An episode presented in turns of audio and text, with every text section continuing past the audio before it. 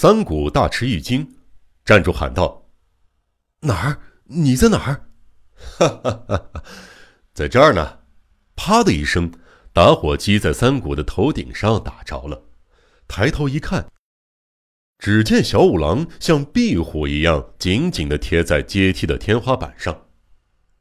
哎，这就是贼的妖术，请看，这两边呢都有支撑天花板的圆横木。用双手双脚紧撑着横木，下边走过的人是一点儿也发觉不了的。小五郎从天花板上跳了下来，一面拍打着手，一面说道：“就是说，贼等你们进了里边的地窖，就从这个藏身处下来，逃到外边去了。所以这里边当然是怎么搜也搜不到的。哈哈，这个戏法的秘密是多么简单呢！”看来事情真的像他说的那样，当时慌慌张张，又是夜里，光线比现在还要暗，对贼的这套把戏没能发现也是难免的。从这里跳下去的贼到哪儿去了？不用说，他是从后头围墙边上那间小仓库，通过地道到那个入口处了。虽然有放哨的警察，可是警察可能和你一样，光是盯着围墙。是他可以钻空子逃出去，这就是你所谓的妖术的奥秘吗？两个人又检查了怪贼消失的那条走廊，发现那儿也不是没有可藏身的地方。先是在烟柳家的书房里发生奇怪的凶杀，接着是尸体失踪，发现怪物紧紧追赶，而怪物又利用那个入孔消失了。如此不可思议的怪事儿，一个接着一个的出现。简单的把戏也就被看成是妖术了。贼利用那些入孔地窖的天花板玩的把戏一被揭穿，那么在走廊上的消失便迎刃而解，连查都不用查了。三谷似乎是心不在焉的听着小五郎的解说。结束了在宅内的勘察，来到外边时。和三谷对逐个解开了谜，似乎十分满意的神情截然相反。解开了谜的小五郎脸上，竟奇怪地浮现出一种说不出的困惑的表情。“你怎么了，小五郎先生？”三谷不解地问。“啊，哪里？没什么。”小五郎振作起精神，仍旧是那样微笑着回答。“可是，说实话。”我好像觉得碰到了一个不可思议的家伙，真可怕！可怕的倒不是贼的那些巧妙的把戏，而是我们能够这样轻而易举的把那些把戏拆穿。他目不转睛的盯着三谷。呃，为什么？你说的意思我不太明白啊。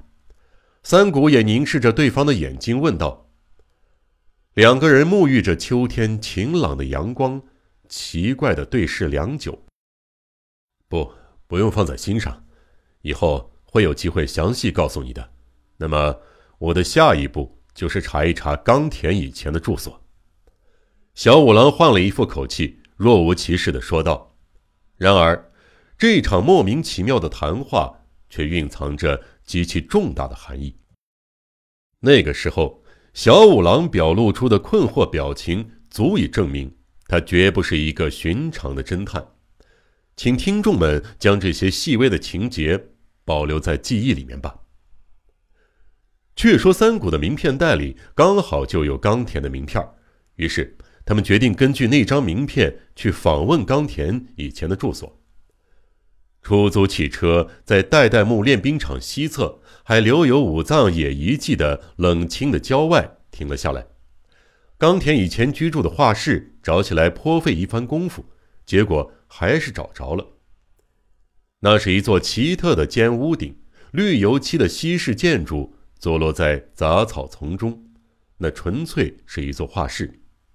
他们想进去，可是门窗都关得严严实实的，可能还是空房子吧。听说离画室五十米左右的一家独户人家是这座画室的主人。两个人便访问了那里。那座画室，您要是肯租的话，我想进去看一看。小五郎为了制造机会说道：“你们也是画画？搞雕塑的吗？房主是个四十多岁、似乎很爱贪便宜的乡下人，看来冈田也搞雕塑。啊，我们和死去的冈田是间接的朋友，也是同行。小五郎说了假话。房主打量了一下两个人的服饰，又奇怪的说道：“呃，那所房子不同一般，要稍微贵一些嘞。要多少啊？那是不吉利的溺死鬼住过的画室，而且已经空了好久，竟然要高价出租，有点不同寻常。啊，不，不是房租贵，是因为有附属品。”有冈田先生遗留下来的大型塑像，我是想请你把那个一起租去。向房主一了解，原来这座画室先是属于一个雕塑家所有，他把它买下来用来出租。冈田是最初两年的租户。那么冈田是个异样孤独的人，既没有亲戚，也没有知心朋友，接到警察署的溺死通知，也没人去收尸，因此。最后还是房主将一切承揽了下来，从葬礼到下葬全是他张罗的。由于这些原因，冈田遗留在画室的物品全部归了房主所有，其中包括价值高昂的雕塑。那些东西能值多少钱？小五郎满不在乎地问。回答令人吃惊：“呃，便宜点五千块。”问他是谁的作品，房主说。当然是冈田的，区区无名的冈田之作，要价五千元，实在是太贵了。这个嘛，我不说你还不知道呢。房主是个喋喋不休的人。是这样，办完冈田先生的葬礼不久，来了一个买卖人，他叫我一定要卖给他。我问他给多少价，他开价一千块。我对那玩意儿的价钱呢一窍不通，因为那个人好像很想成交。我还价说一千块不卖，于是就一百块、二百块的抬了起来，终于抬到了两千块。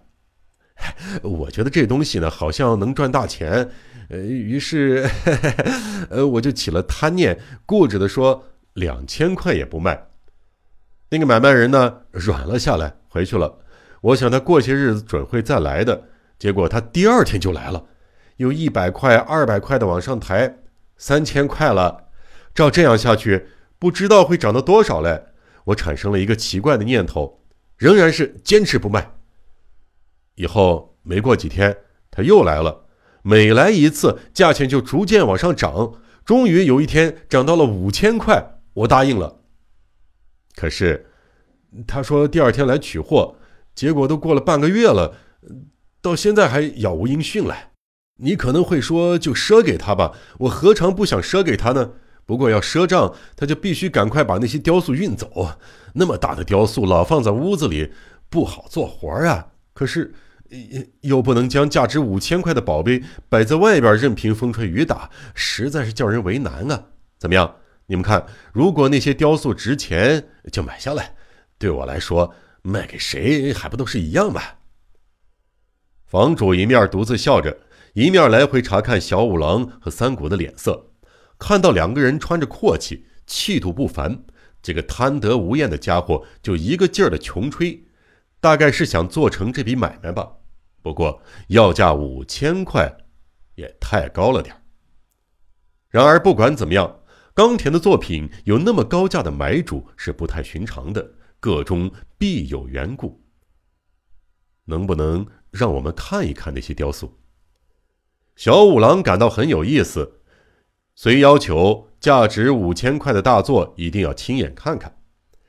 房主带着两个人进了画室，打开两三扇窗户，室内豁然明亮。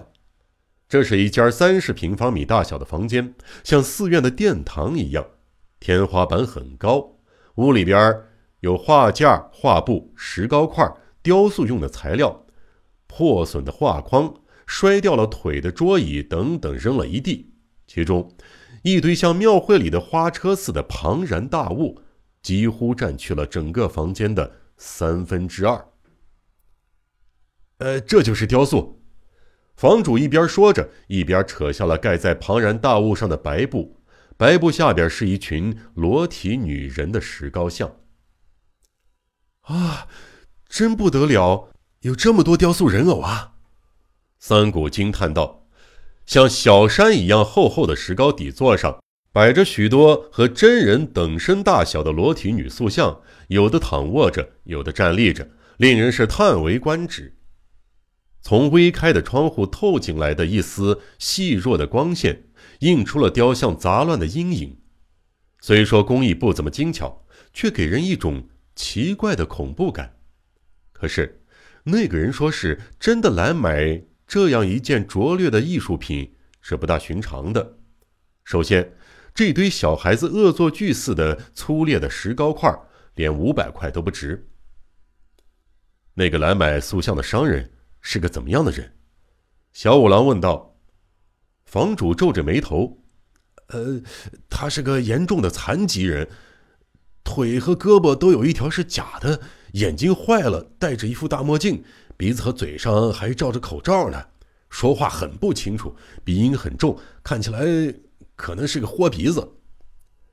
听了房主的话，他们俩不由得对视了一眼。房主描绘的商人跟那个怪物是一模一样，可是怪物为什么那么想买这种不值钱的石膏像呢？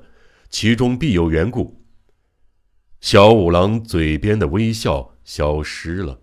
这是他头脑开始紧张活动的标志。冈田是出于什么考虑而雕塑这样大的石膏像呢？他没向您说过什么吗？小五郎一边细心的检查每一尊裸体女雕像，一边问道：“好像也没说起过要拿到展览会上去什么的。”哎，对不起，你们这些画家、雕塑家的事儿，我们普通人呃可是没有一点数的。哈哈。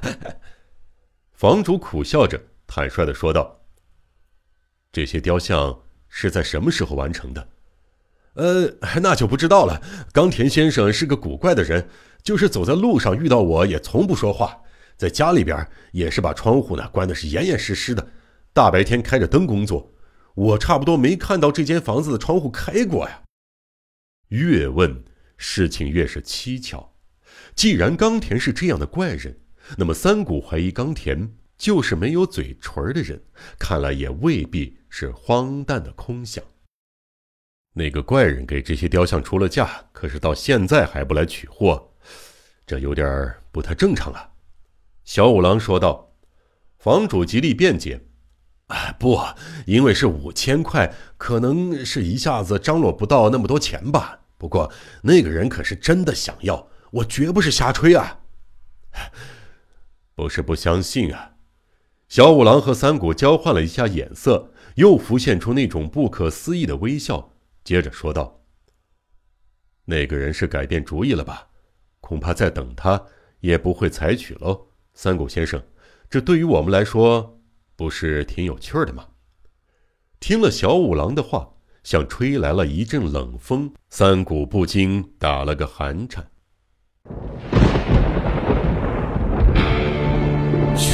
悬疑、惊悚、惊悚恐怖、恐怖、推理、推理，《江户川乱步小说集》，我是播讲人赵鑫，让我们一起走进这个光怪陆离的世界。